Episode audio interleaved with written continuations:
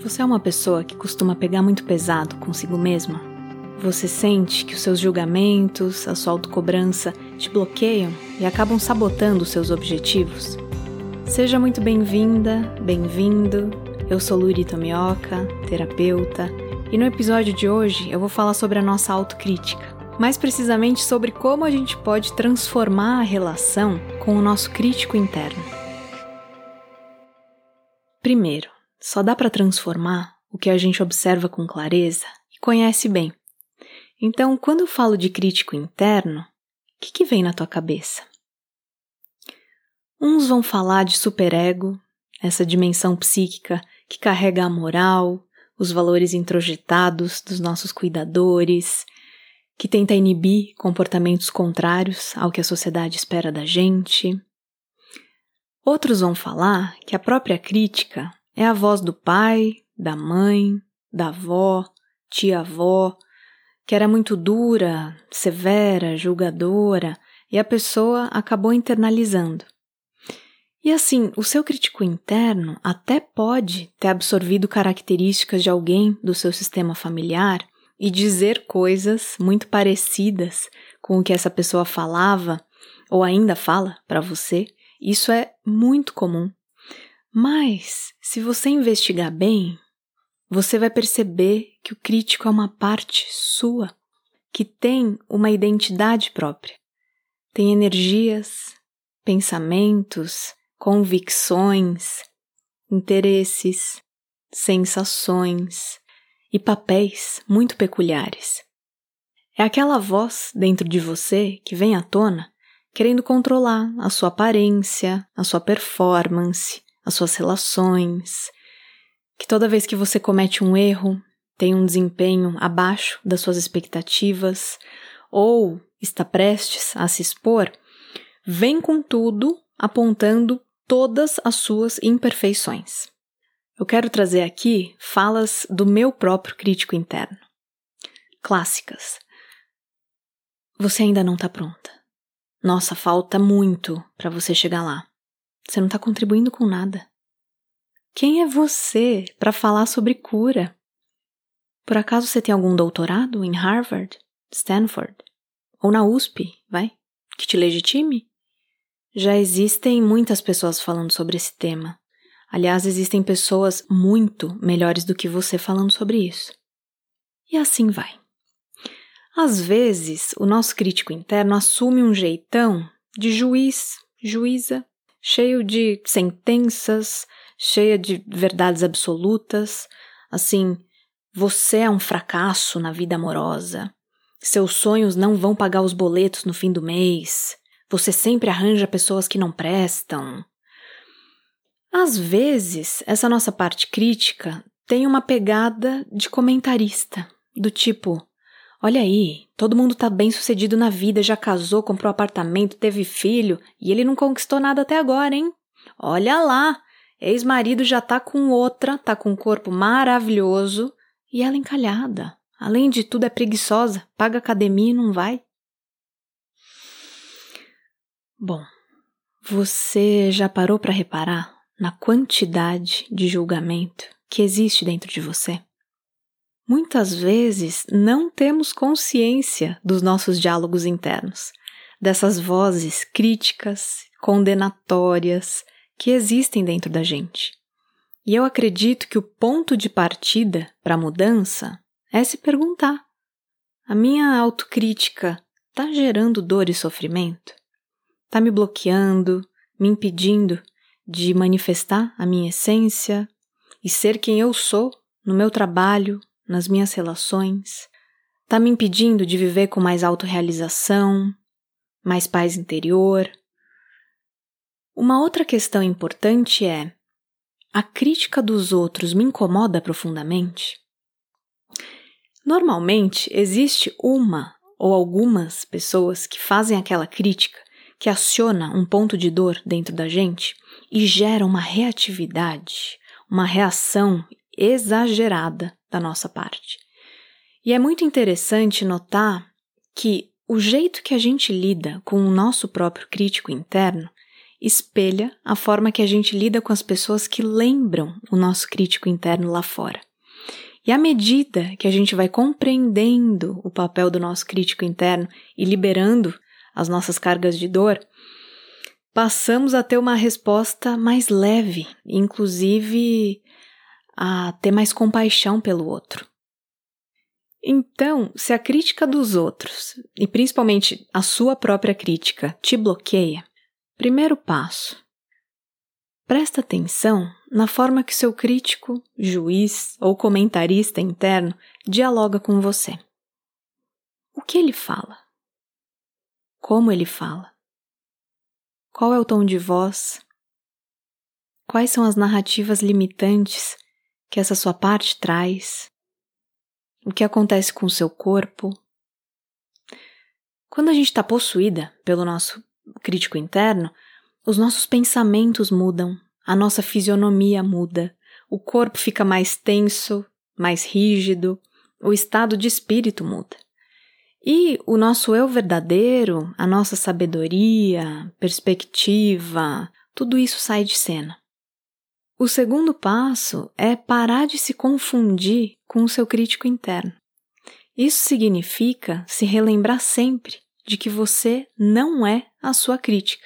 Por mais marcantes que sejam os seus julgamentos, as suas sentenças internas, existe aí um ser, um eu com E maiúsculo, que é o observador, a consciência que pode perceber essa parte e que não precisa ser tomada por essa parte porque o seu crítico interno não representa o todo.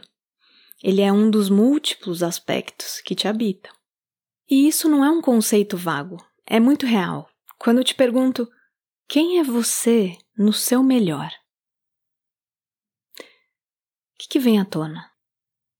Quando você não tem coisas importantes para resolver, tá tranquilo, relaxada, num sábado ensolarado, apesar de que tem gente que não gosta de sol, num dia com clima perfeito, num lugar que você gosta. Quem é você?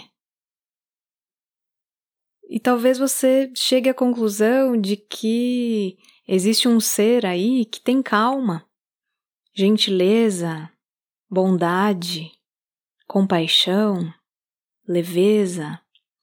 Então, em vez de ficar se sentenciando com essas falas assim, eu sou uma pessoa crítica, eu sou rígido, eu sou julgadora, eu sou a minha pior inimiga, e continuar alimentando essas identidades, o que só vai atrair circunstâncias que reforçam isso na sua vida, lembre-se de que o crítico interno é apenas uma das muitas partes que te habitam e que para além dele, existe um eu verdadeiro, que você pode chamar de centelha divina, eu superior, natureza Buda, consciência amorosa, enfim, que tem todas essas qualidades que eu falei antes e muitas outras. E aí chegamos ao terceiro passo, que é se abrir um pouquinho para conhecer o seu crítico interno com curiosidade. E com curiosidade significa sem temer, sem lutar contra, sem evitar, sem condenar, mas abrir espaço para compreender um pouquinho melhor essa sua parte. Por que será que essa voz tão crítica, severa, julgadora existe em você? E por que será que ela fala tão alto aí dentro em determinados momentos? O que acontece é que a maioria de nós está em guerra com o próprio crítico interno. A gente acha que essa é uma voz interna pentelha, que só atrapalha a nossa vida, que só boicota os nossos sonhos, ou que quer ficar controlando o nosso desempenho, a nossa aparência, o jeito que a gente se comunica com os outros, e isso é muito cansativo, de fato. Mas, se a gente se abre para conhecer em profundidade esse aspecto da nossa personalidade, a gente descobre muitas coisas interessantes. E o quarto passo é justamente compreender as origens, o que está por trás do nosso crítico interno. A quantidade de crítica e julgamento que a gente tem é proporcional à carga de vergonha e medo que a gente carrega. uma criança não nasce com uma autocrítica feroz, porque a criança não nasce com vergonha. Isso é captado e absorvido do meio e depende muito do grau de intolerância, abuso, controle, negligência, rigorosidade que existiu na nossa atmosfera familiar durante o nosso desenvolvimento. E à medida que você aprofunda o autoconhecimento, mais especificamente a relação com o seu crítico interno, você percebe que essa sua parte, na verdade, só está te protegendo. Que por trás dela existem outras partes que estão em dor, presas no passado, no trauma, nas cenas de infância, carregando a sensação de não ser suficiente, essa crença equivocada de que existe algo fundamentalmente errado com você, de que você não é digna, digno de ser amada, amado, do jeito que você é, como se a sua natureza fosse defeituosa. E como eu cheguei a isso? Foi por meio da abordagem psicoterapêutica Sistemas Familiares Internos, Internal Family Systems, IFS, que é um modelo de terapia baseado em evidências que vem se espalhando pelo mundo, surgiu nos Estados Unidos há mais de 40 anos e basicamente revolucionou a minha vida, está revolucionando a vida de muitas pessoas por aí, porque traz um olhar muito acolhedor, não patologizante para o nosso mundo psíquico e nos permite compreender a nossa multiplicidade, as diferentes partes que nos habitam, por que a gente sente e pensa coisas tão contraditórias e o que a gente faz com tudo isso. Foi a partir dessa abordagem que eu pude perceber que a minha autocrítica intensa serviu a um grande propósito durante o meu crescimento. Me manteve na linha para eu garantir o afeto, a aprovação do meu entorno, me ajudou a ser uma pessoa disciplinada, a buscar excelência, ser responsável, estudar muito. O que vem muito da cultura japonesa, da minha ancestralidade, tem muito a ver com o que meu pai passou de valores, crenças e fardos para os filhos. E o mais interessante é você chegar num ponto em que você reconhece que essa crítica, essa autocobrança extrema foi adaptativa no passado, fez sentido lá atrás, nos levou a conquistar coisas e garantir afetos, mas que agora já não faz mais sentido ser assim, porque hoje você tem recursos que você não tinha quando era pequeno. O que foi necessário lá atrás acabou se tornando um problema, um bloqueio, que está te impedindo de manifestar os seus sonhos, viver com mais leveza, não se levar tão a sério. E quando você acolhe o seu crítico interno e vai trabalhando essa relação, liberando as cargas de vergonha, essas crenças e narrativas limitantes que vêm muito do nosso sistema familiar, o seu crítico interno passa a assumir novos papéis. Então, em vez de ser aquela voz interna que boicota, que critica cruelmente, que envergonha, essa voz pode passar a ser um consultor, uma voz de análise, cautela, ponderação, não mais uma parte que te machuca e que acaba machucando também as outras pessoas. Por fim, chegamos ao quinto passo, que é aprender a dialogar com o seu crítico interno quando ele vier à tona. Porque assim, vivemos no planeta Terra e seremos acionados, desafiados emocionalmente pelas pessoas e circunstâncias ao nosso redor, por mais que a gente faça terapia e várias constelações familiares, a gente precisa aprender a ter uma comunicação mais saudável e efetiva, primeiro com a gente, com o nosso mundo interno. E aqui eu tenho um exemplo interessante da Elizabeth Gilbert, que é autora do Comer, Rezar, Amar. Ela também escreveu um livro chamado Grande Magia, que é sobre criatividade, um livro maravilhoso.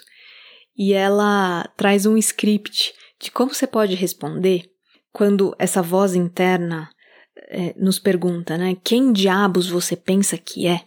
você pode responder assim, entre aspas: Sou filho de Deus, como todo mundo. Sou parte deste universo. Tenho espíritos protetores invisíveis que acreditam em mim e que trabalham ao meu lado. Só o fato de eu estar aqui é prova de que tenho direito a estar aqui. Tenho direito à minha voz e à minha visão. Tenho direito a colaborar com a criatividade, pois sou eu mesmo um produto e uma consequência da criação. Muito lindo, né? A gente pode pedir licença quando o nosso crítico interno estiver muito acionado e falar: olha, eu vejo você, eu tô vendo que você tem medos, preocupações, que você não quer que eu erre, mas eu quero experimentar. Eu tenho direito a experimentar. E eu não vou morrer por causa disso. Muito obrigada. Eu não preciso dos seus serviços nesse momento. Pode deixar que eu assumo a partir daqui. Enfim, é, cada um encontra um jeito de dialogar que funciona para si. Né? Teste, experimente, crie o seu jeito. Uma outra coisa que me ajudou muito foi uma terapeuta maravilhosa, Patrícia Amada, que me acompanhou por um bom tempo e ela falava assim: Luri, permita-se ser humana, limitada em construção contínua e dê o seu melhor, sabendo que sempre vai faltar. e é verdade, sempre vai ter o que melhorar. A gente precisa ter mais humildade. Somos todos obras perfeitamente inacabadas. Né? Vamos fazer contato com essa nossa condição humana falha, vulnerável, que leva tombo, que levanta, cai de novo, e que aprende em todas as etapas. Enfim, eu quero recapitular esses cinco passos. Embora não exista um passo a passo, uma fórmula mágica que você segue a risca e uh, tô curada, meu crítico interno tá ótimo, é, mudou tudo, não me boicoto mais. O processo de autotransformação não é nada linear, mas eu tenho certeza que fazendo esses movimentos internos, você pode criar uma relação mais leve com você, com as outras pessoas que são críticas ao seu redor e passinho por passinho se permitir ir realizando aquilo que você tanto quer manifestar na sua vida. Primeiro, então, identifica quando essa sua parte vem à tona. Perceba o que acontece com você, fisicamente inclusive. Depois, lembra que é só uma parte sua, não é o todo. Que aí existe um eu verdadeiro que pode observar essa sua parte sem precisar se mesclar com ela. Se abra um pouquinho para conhecer melhor o seu crítico interno, quem sabe fazer uma terapia, buscar uma abordagem que faça sentido para você, para entender melhor de onde vem esse teu auto-julgamento tão intenso Quais são as suas partes que estão carregando vergonha, crenças limitantes e fazer as liberações necessárias. Por fim, mude a sua comunicação, o jeito de dialogar com o seu crítico interno quando ele for acionado. Eu encerro esse episódio com a minha parte crítica, falando baixinho aqui de fundo, que eu poderia ter articulado melhor as minhas ideias. Ao mesmo tempo, é o meu primeiro episódio, dei o meu melhor nesse momento e espero de coração que tenha sido útil para você. Muito obrigada pela escuta e até o próximo.